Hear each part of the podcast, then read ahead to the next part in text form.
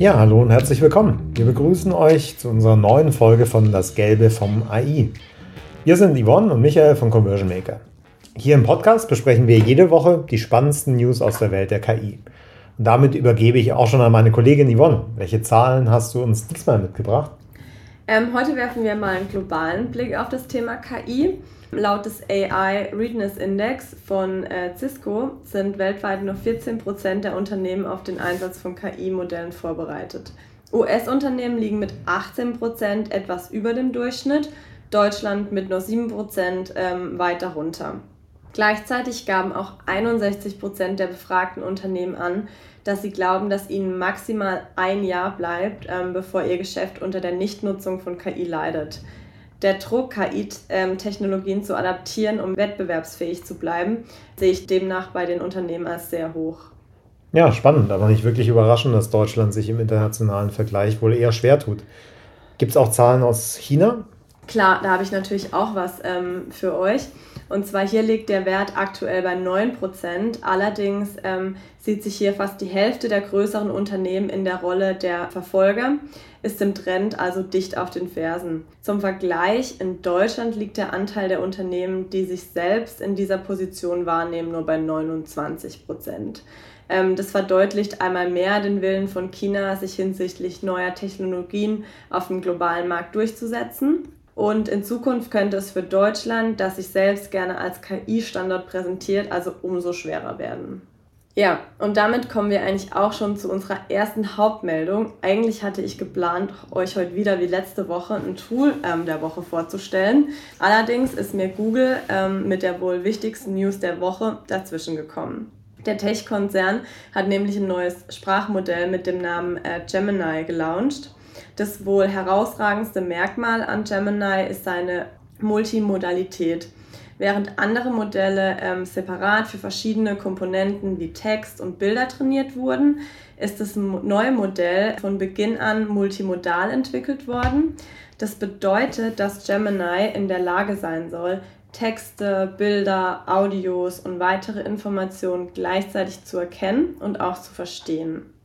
Dadurch sollen dann komplexe Fragestellungen besser beantwortet werden können und Google gibt an, Gemini im Einklang mit seinem Ziel einer verantwortungsvollen KI entworfen zu haben. Deshalb ist das Modell zunächst zahlreichen Tests unterzogen worden und auch hinsichtlich potenzieller Diskriminierung und anderen negativen ähm, Reaktionen. Michael, was hat dich an der Vorstellung am meisten überrascht?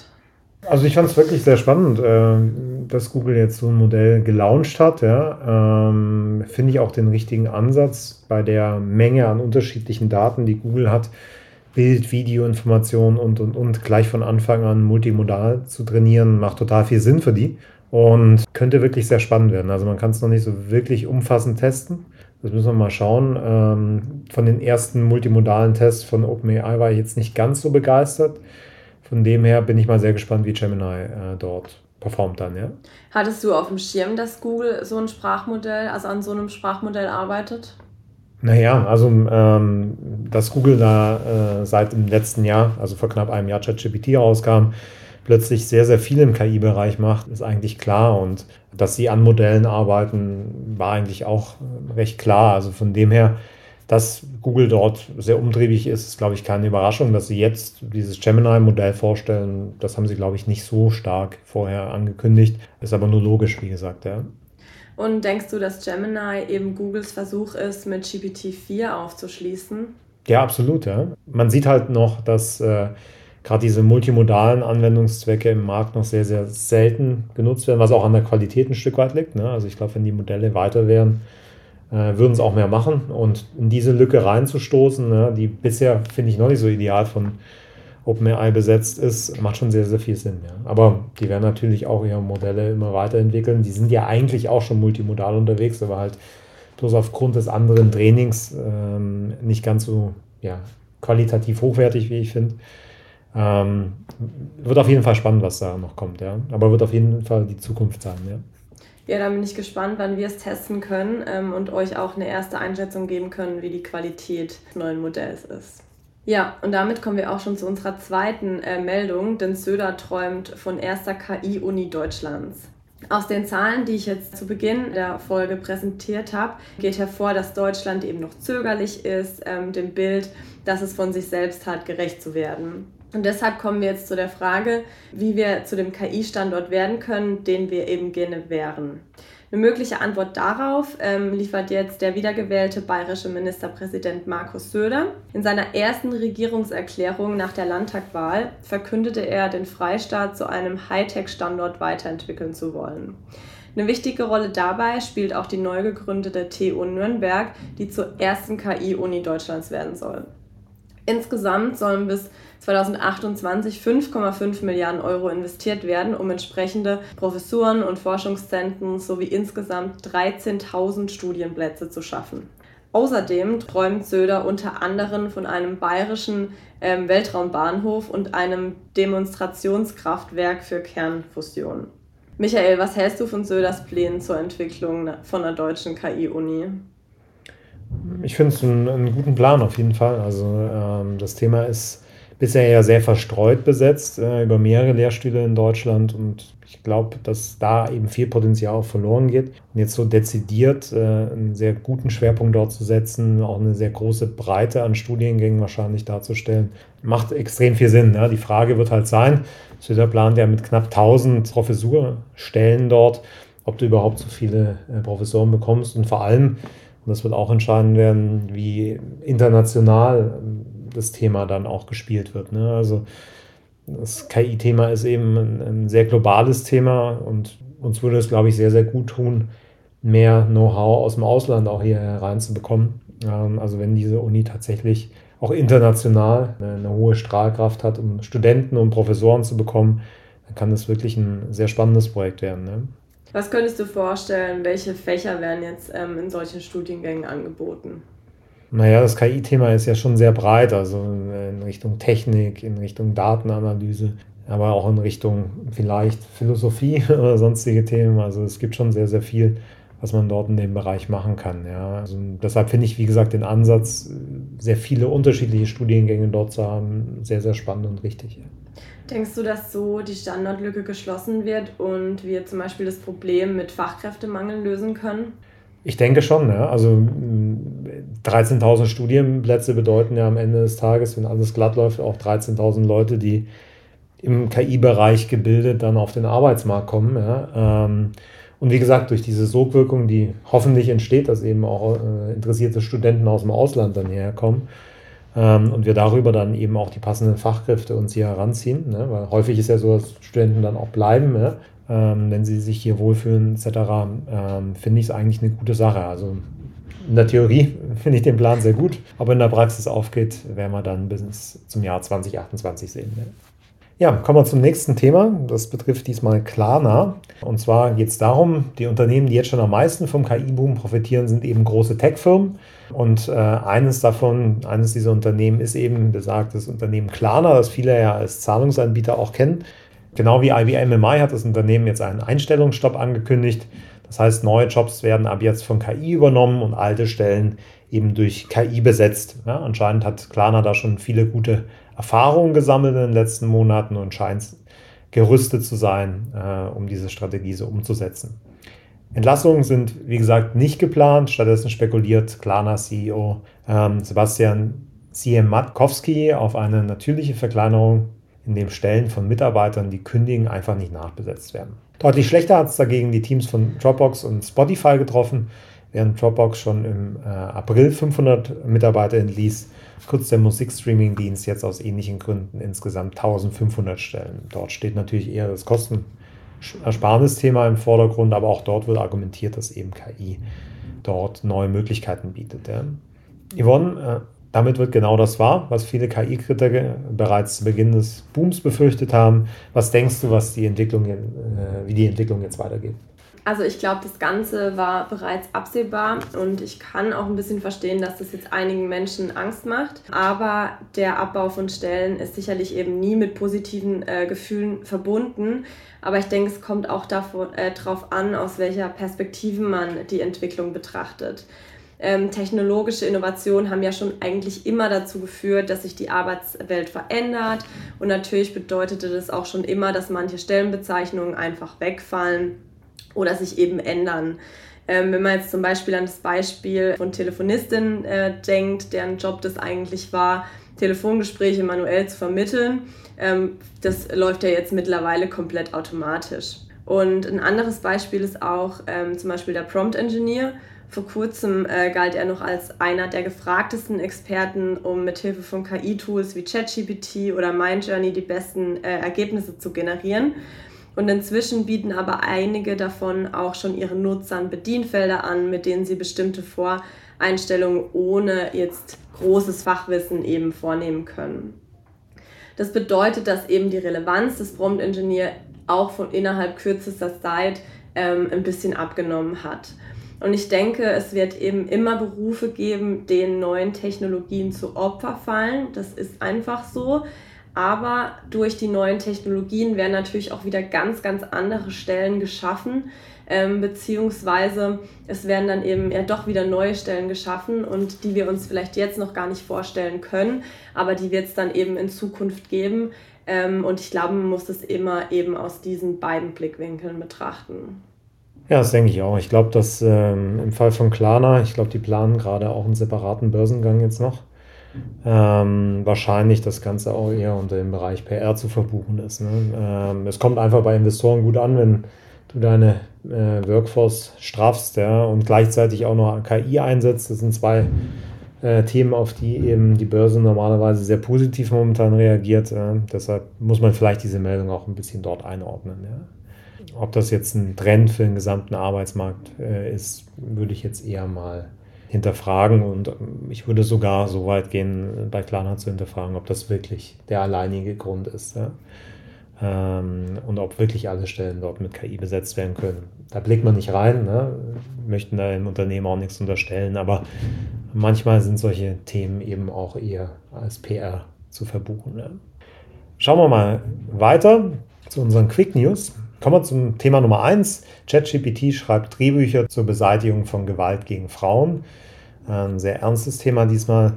Ähm, dass ChatGPT auch Drehbücher schreiben kann, hat jetzt Sephora Italien anlässlich des Internationalen Tages zur Beseitigung von Gewalt gegen Frauen bewiesen. Das Team rund um die Mailänder Filmemacherin Viola Follador Schare, keine Ahnung, äh, beauftragte das äh, KI-Tool damit, drei Geschichten über geschlechtsspezifische Gewalt zu entwickeln. Das Ergebnis waren drei verschiedene Szenerien rund um die Themenbereiche häusliche Gewalt, Belästigung am Arbeitsplatz sowie die Geschichte einer Frau, die in einer Bar sexualisierte Gewalt erleben musste. Das ist ein Thema, das deutlich ernster ist als die meisten anderen Meldungen, die wir hier im Podcast besprechen. Trotzdem finde ich das Projekt aus mehreren Gründen für uns sehr spannend.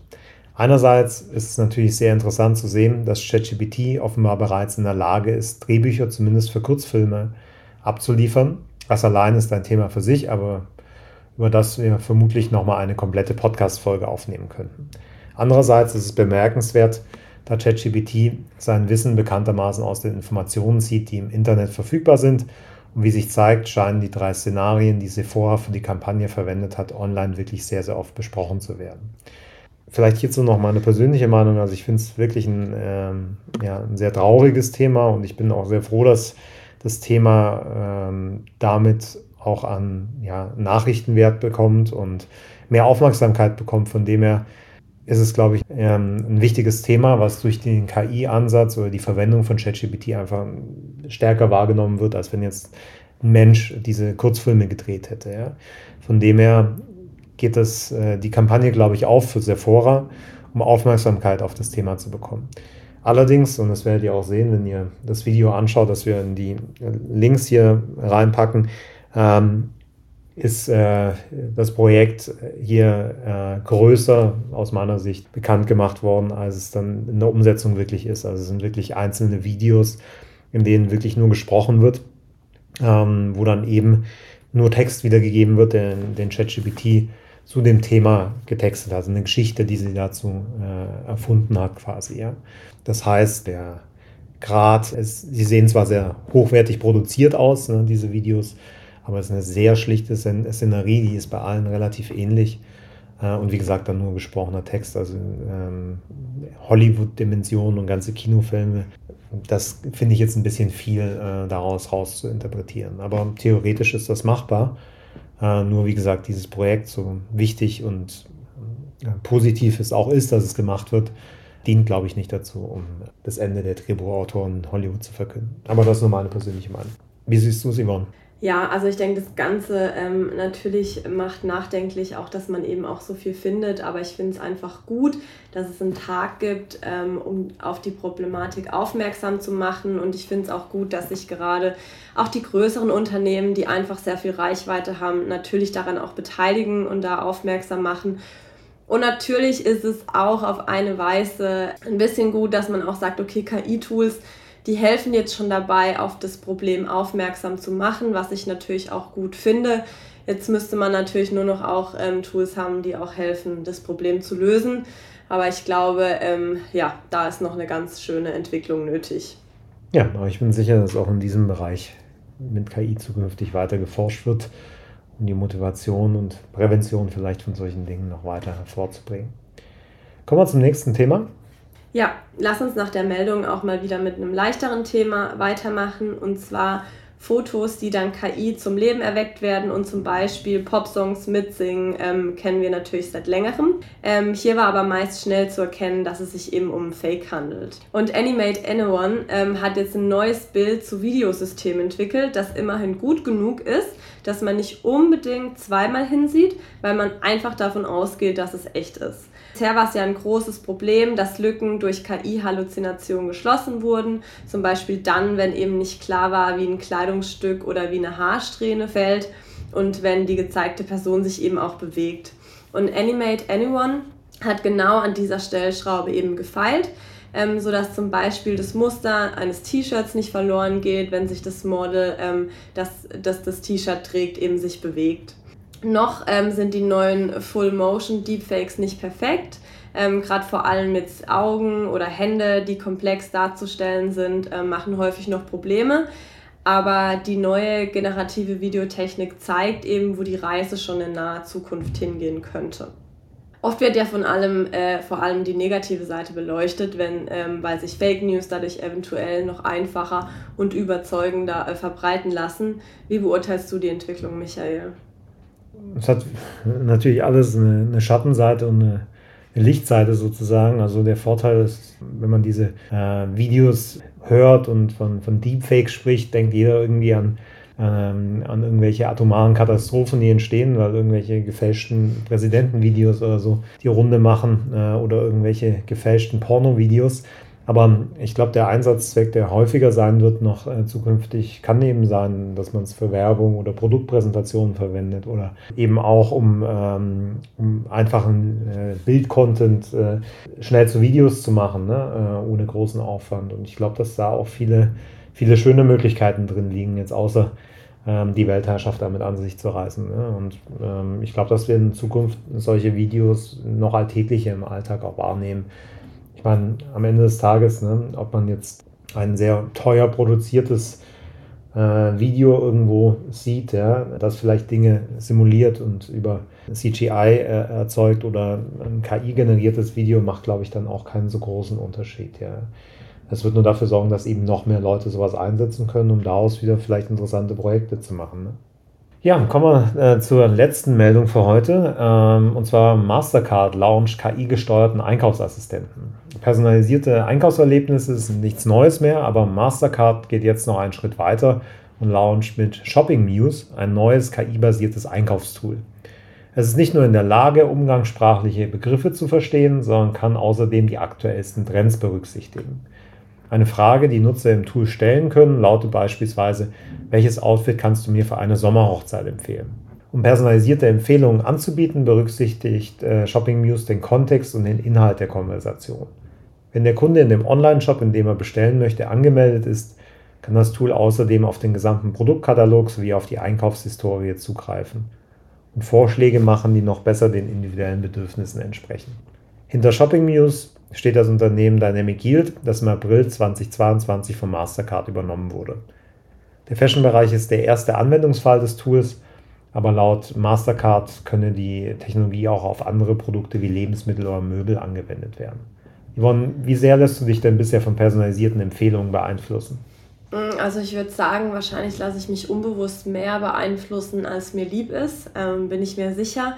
Nur ich muss sagen, in letzter Zeit ähm, war ich eher negativ überrascht. Ähm, da, es ging auch um ein Kleid für eine Hochzeit, weil mir sehr, sehr viele Produkte vorgeschlagen wurden, die nicht in meiner Größe vorhanden sind. Das finde ich ist so ein Ding, wo ich mir immer denke, warum zum Teufel wird mir was vorgeschlagen, was nicht in meiner Größe verfügbar ist, obwohl die genau wissen, was meine Größe ist. Deshalb habe ich mich tatsächlich so ein bisschen von den ähm, Empfehlungen gelöst, wobei ich halt sagen muss, wenn man jetzt auf Seiten geht wie Zalando oder About You, da gibt es ja so Massen, ähm, wenn man jetzt eine schwarze Hose sucht, also Massen von schwarzen Hosen.